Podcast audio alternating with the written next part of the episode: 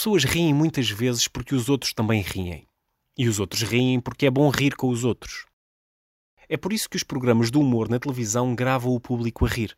E isso é bom, porque o riso tem muitas implicações positivas.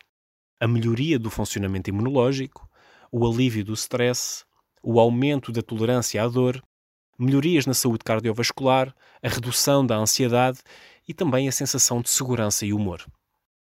O riso também está igualmente associado a uma maior motivação e produtividade no trabalho. O que nos conduz ao Covid-19. Porque o isolamento que impusemos para combater a pandemia está a reduzir muito a interação social. Isso tem levado à diminuição do riso.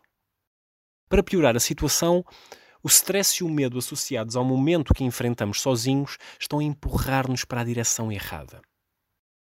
Quando nos sentimos sob ameaça, perigo ou stress, o nosso corpo liberta cortisol no sangue.